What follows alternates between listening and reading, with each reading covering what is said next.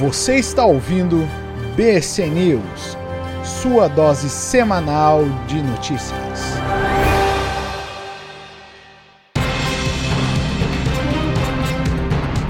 Salve, salve, broderada! Aqui quem fala é Igor Moura no BC News.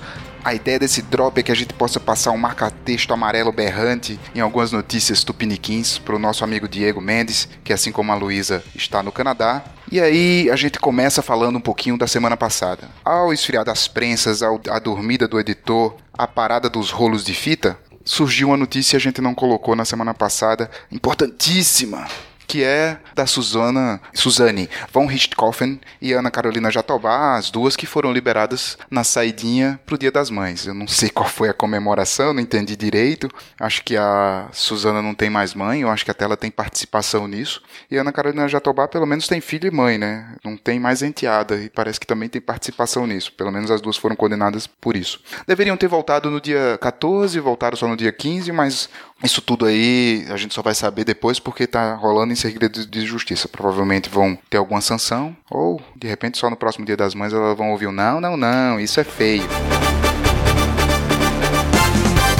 Demos aqui então umas olhadas nas notícias do Piniquins para falar para o nosso amigo Diego. Polícia Federal prende alguém da Lava Jato, e aí foi uma operação antidrogas, e esse cara já tinha assinado um, um, acordo de delação premiada, que não ia mais fazer isso, que é muito feio, banestado também, igual o Alberto Youssef. Não é, o, não é ele, mas é outro doleiro, preso agora. É, não tem muita novidade. Outra que não é novidade, Gilmar Mendes solta alguém. E nesse caso ele até comenta, né? É, eu de vez em quando sou apontado como aquele que é um libertador, um pouco libertador geral, né? Um pouco.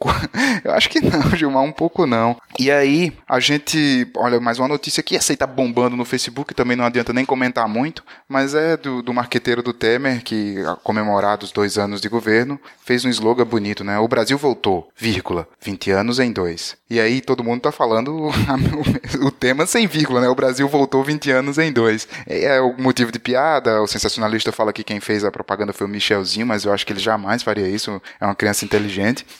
Mais uma porrada de notícia de avião, acidente de avião. Parece que quando tem um, tem dez, tem um milhão, né? Eles são corda de caranguejo. Tem um acidente de avião, vem um atrás do outro. Teve acidente de helicóptero com a noiva, teve o piloto que foi sugado para fora, tem agora o Malésia, o acidente da Malaysia Airlines, chegou a um desfecho, né? Por mais que não seja um desfecho interessante, mas isso é notícia mundial e o Diego tá sabendo.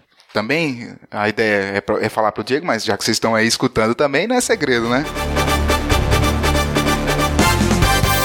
E aí eu achei interessante duas notícias que elas têm correlação. A primeira delas fala de um documento da CIA que se tornou público em 2008, entre 2008 e 2013 tava na, já estava é um lote de documentos entre 2008 e 2013 estava disponível na biblioteca nos Estados Unidos, mas era biblioteca física. Em 2015 foi para a internet e agora um historiador da FGV, Matias Spector, foi lá, encontrou esse documento. Trata de uma reunião entre Geisel Figueiredo, que na época era do, do SNI, né, o gerentão do SNI, o Milton Tavares de Souza e o Confúcio Danto de Paula, que era do Centro de Inteligência do Exército, CIE, CIE.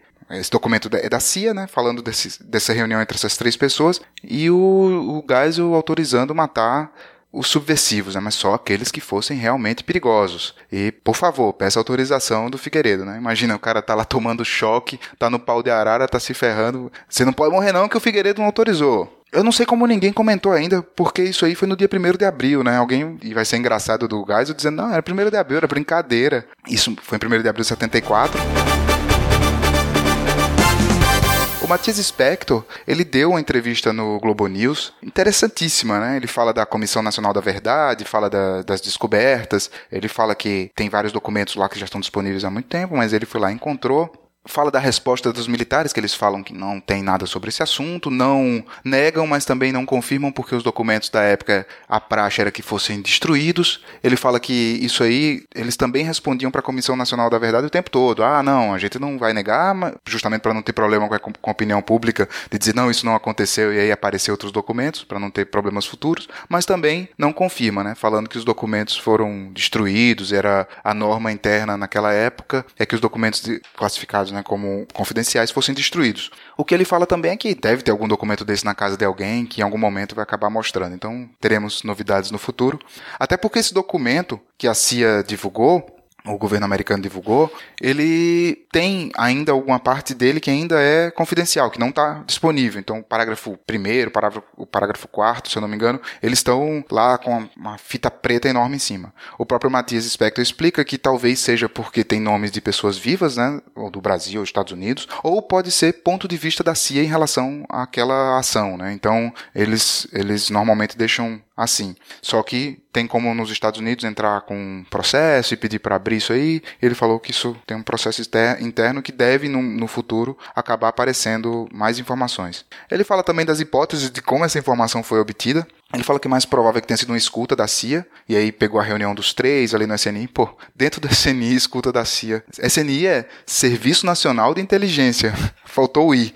Ou pode um dos membros para contar vantagem para algum agente de, da CIA no Rio de Janeiro, e, e isso foi pro memorando. E a hipótese menos provável que ele fala, menos plausível, é que um assessor de algum desses três fale para um agente da CIA. Mas pela riqueza de detalhes do documento, de como se fala, de, dos textos em primeira pessoa, ele fala que é pouco provável que tenha sido essa questão do assessor. O coordenador da Comissão da Verdade, Paulo Sérgio Pinheiro, ele falou também sobre o assunto para a BBC. Ele fala do governo atual, que não está fazendo nada por isso, que o, a, o, último despacho da Dilma foi que desse atenção, mas acabou que o governo atual está temeroso em relação a esse assunto, ignorou o que eles fizeram e parece que o trabalho está meio perdido, está parado. Falou da presença de militares no gabinete do Temer, desceu a lenha, falou da ameaça dos militares do general né, ao STF na, no julgamento do Lula, e aí teve outros generais que vieram a colocar suas opiniões, falar que tua bainha, sua espada estava embainhada, o seu cavalo estava pronto para porrada e tal. É, mas isso ficou no bafafá. Ele fala também que a relação estabelecida entre Geisel, generais e a tortura já tinha sido feita lá pela Comissão da Verdade, que esse documento não invalida o trabalho que já foi feito. Obviamente, né, um, um documento novo, não, tem como esgotar um assunto, é impossível esgotar um assunto. Né? Nem num, numa dissertação de mestrado se esgota um assunto, imagina numa comissão ou num trabalho que tem começo e fim. Né? E aí tem outras consequências desse fato. Né? Lá em Campo Grande, por exemplo, existe uma lei municipal que proíbe o nome de torturadores de pessoas que tenham praticado atos lesa humanidade no município de Campo Grande. O texto é um pouco maior, mas a lei basicamente fala isso, né? além de outras coisas, fala isso. E aí o jornal Media, Media Max, lá de Campo Grande, conversou com vereadores e viu que alguns eram a favor, outros contra, de tirar o nome de uma das principais ruas de Campo Grande, que é a é Avenida Presidente Ernesto Geisel, né? mudar o nome porque não poderia. Né? Claro, isso aí é um documento da CIA, não é uma prova irrefutável de nada, é, é mais um indício, já existem outros tantos, né, de que existia ligação direta do, do alto comando, inclusive da CIA, com essa questão da, da tortura. E um outro assunto que eu chamo a atenção tem relação com esse primeiro, por se tratar de paramilitares e de execução, é o caso da Marielle Franco e do Anderson Gomes. A Marielle Franco, vereadora do Rio de Janeiro, o Anderson Gomes, motorista dela foram executados no dia 14 de março de 2018, agora fazendo dois meses. Num primeiro momento, eles viram que a arma do crime era uma pistola 9mm. Também viram um carro, um Cobalt, a placa do carro, foram atrás dessa placa, descobriram que se tratava de um carro clonado, porque a proprietária conseguiu provar que o carro dela estava numa garagem na zona sul do Rio de Janeiro, no Leblon, e no momento do, do assassinato da Marielle. Depois, essa arma do crime deixou de ser uma pistola e passou a ser uma submetralhadora, MP5. No local do crime foi, foram encontradas algumas cápsulas né, de munição. Descobriu-se o lote dessas, dessas cápsulas, é o lote UZZ-18, que foi vendido em 2006 para a Polícia Federal de Brasília. E aí foi roubada na Paraíba, nos Correios da Paraíba, segundo o ministro. Depois o Ministério fala que não, que estava num assalto em uma agência de, dos Correios. Uma confusão em relação a esse lote de cápsulas de, de munição, né, 9mm. O que é interessante é que ela também estava tá ligada ao assassinato de 17 pessoas em Barueri e Osasco em 2015. Esse mesmo lote foi pesquisado e a, CBC, que é a empresa que fez os cartuchos, falou que esse lote era dela, sim, foi vendido em Brasília e tal. Então, isso é um documento que a PM, é, na investigação desses assassinatos em 2017, teve acesso. Como, como resultado desses assassinatos, é, quatro pessoas foram condenadas, três PMs e um guarda civil um caso de vingança contra alguém que matou um policial militar, e aí teve essa chacina, considerada uma das maiores de Barueri e Osasco. o Temer se pronunciou sobre o assunto, falou que ah, logo logo vamos chegar a um resultado.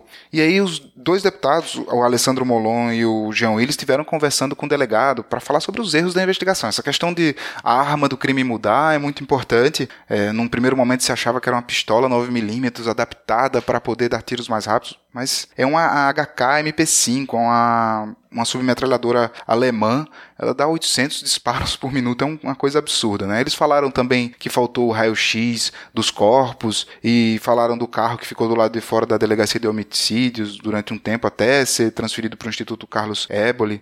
E o Jean Willis fala, no final da reunião com o delegado, Fábio Cardoso, ele fala que o cerco sobre os criminosos está se fechando. Né? Ele, eles ficaram satisfeitos com, que, satisfeitos com que viram lá em relação à investigação.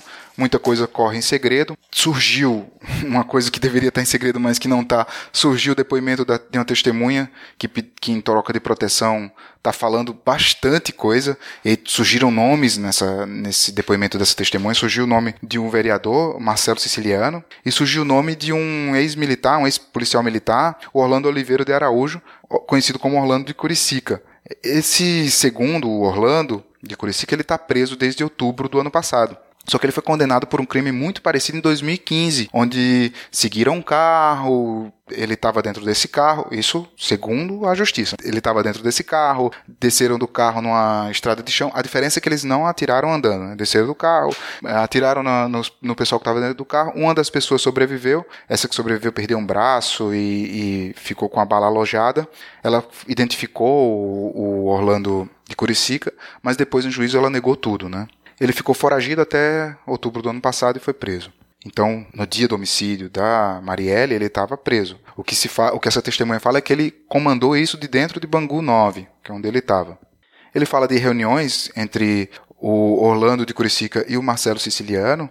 Segundo essa testemunha, o Orlando é o braço, o capataz do, do Marcelo. E nessa reunião, que ele estava a poucos metros, segundo que essa testemunha estava a poucos metros, ela fala que eles conversando entre eles, falam que a piranha do Freixo tem que dar um fim nela, tal, falando da Marielle. Tinha uma questão entre ela e, e esse Orlando, que ela cuidava, né, atendia a Cidade de Deus, a comunidade da Cidade de Deus, que é dominada por traficantes, e a milícia estava querendo invadir, e ela estava através de, da assembleia, da comunidade, impedindo e estava peitando bastante o Orlando de Curicica. Essa testemunha fala que a princípio era operador, instalador de TV a cabo em um morro, em algum lugar no Rio, e aí a, o Orlando de Curicica tomou esse lugar, ameaçou de morte para ele virar segurança. Hum, balela, né? Como é que vai ameaçar de morte para virar segurança? Que ele era ele levava o filho do cara na escola, levava a esposa no shopping. E ele nesse depoimento ele fala de muita queima de arquivo, inclusive o assessor do vereador que morreu logo na sequência dos fatos e outros tantos outras tantas pessoas. Tem vários nomes que são envolvidos, tanto na clonagem do carro, como eh, as pessoas que estavam dentro do carro. Essa testemunha fala de um número de celular também, ou vários números de celular. E é, essa investigação começa a ficar interessante quando começa a se falar em celular, eu vou falar um pouco mais na frente.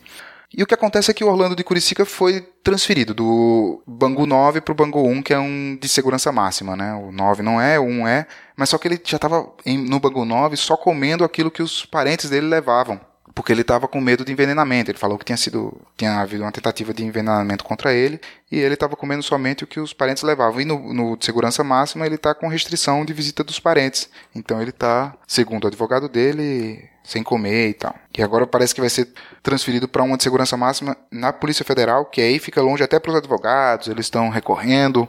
O Orlando, ele fez uma carta de próprio punho, negando até que conhecesse, pedindo desculpa, né, dizendo até com respeito à vereadora, mas eu nunca ouvi falar dela. O Marcelo Siciliano fala que é amigo dela, mostrou foto dos dois juntos e tal. A mãe da, da Marielle diz que, pelo amor de Deus, né, que o coração dela pede que não seja ele o assassino, porque uma pessoa próxima ia ser uma alta traição e tal. E aí, o general Richard Fernandes Nunes, que é o secretário de Segurança do Rio de Janeiro, ele falou desse vazamento. Esse vazamento gera risco a vidas, ele gera risco à investigação, claro. Então, são muitas informações que poderiam ter melhorado dados de investigação que foram a público muito cedo, né?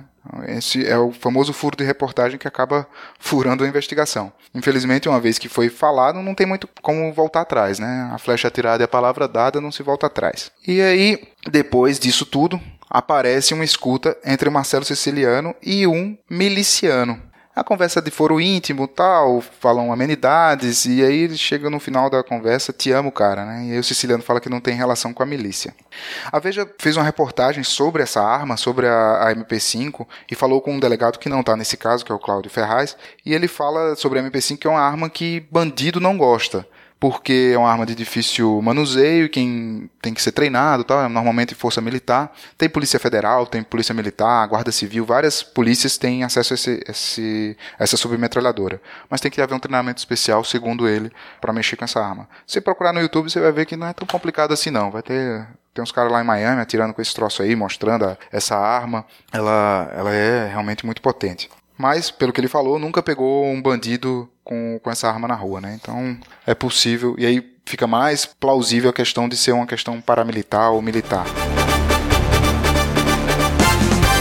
No G1 apareceu essa investigação das torres de celular. Isso aí que eu achei interessante desse caso. Bem interessante, por sinal. Pegaram cinco empresas, as cinco empresas que atendem aquela região onde do trajeto do carro da Marielle, isso que tudo que já passou na TV um monte. Pegaram essas cinco empresas, 26 torres dessas empresas e todos os celulares que andaram por aquele tra trajeto naquele horário. E adivinha? Lembra aquele celular que a testemunha falou? O número estava no meio. Então, assim, o depoimento da, da, testemunha começa a ganhar mais força, né? Apesar de que poderia ter ganhado muito mais se não tivesse sido divulgado tudo, né? Agora o Orlando sabe que o segurança dele está atrás dele, já a questão de queima de arquivo, que não é incomum. Então, assim, desse caso da Marielle Franco e do Anderson Gomes, tem uma, um, um rol de coisas ainda para acontecer, mas parece que teve esquentada muito grande com essa testemunha. Né? Tomara que não tenha esfriado com furo de reportagem, tomara que essas informações consigam ser validadas, tomara que não se escondam nem fiquem foragidos aqueles que estão sendo acusados, mas a possibilidade é muito grande. Né? Dessa vez eu não vou comentar os comentários, porque eu acho de. não acho de bom tom, até porque a gente tá falando de homicídio e aí os comentários muitas vezes são idiotas. Piadinha com isso acho que não, não é legal. E muito menos a questão da ditadura, porque os comentários são. Ah, muito pesados, muito nojentos. E aí eu quero deixar no final desse cast um desafio pro meu amigo Diego. Diego, também tenho curiosidade de saber como é que estão as coisas no Canadá. Também queria ter uma noticiazinha aí dessas tuas terras gélidas. Será que as notícias é só sistema de saúde melhora 90%, as escolas estão com índice de reprovação de 0,001%, salário mínimo aumenta somente 50% esse ano? Deve ser umas notícias assim, né? Terríveis. Manda as notícias pra gente também. Valeu, pessoal. Brothers Sisters, valeu aí a paciência. Dieguito, espero que tenha gostado das notícias. Abraços.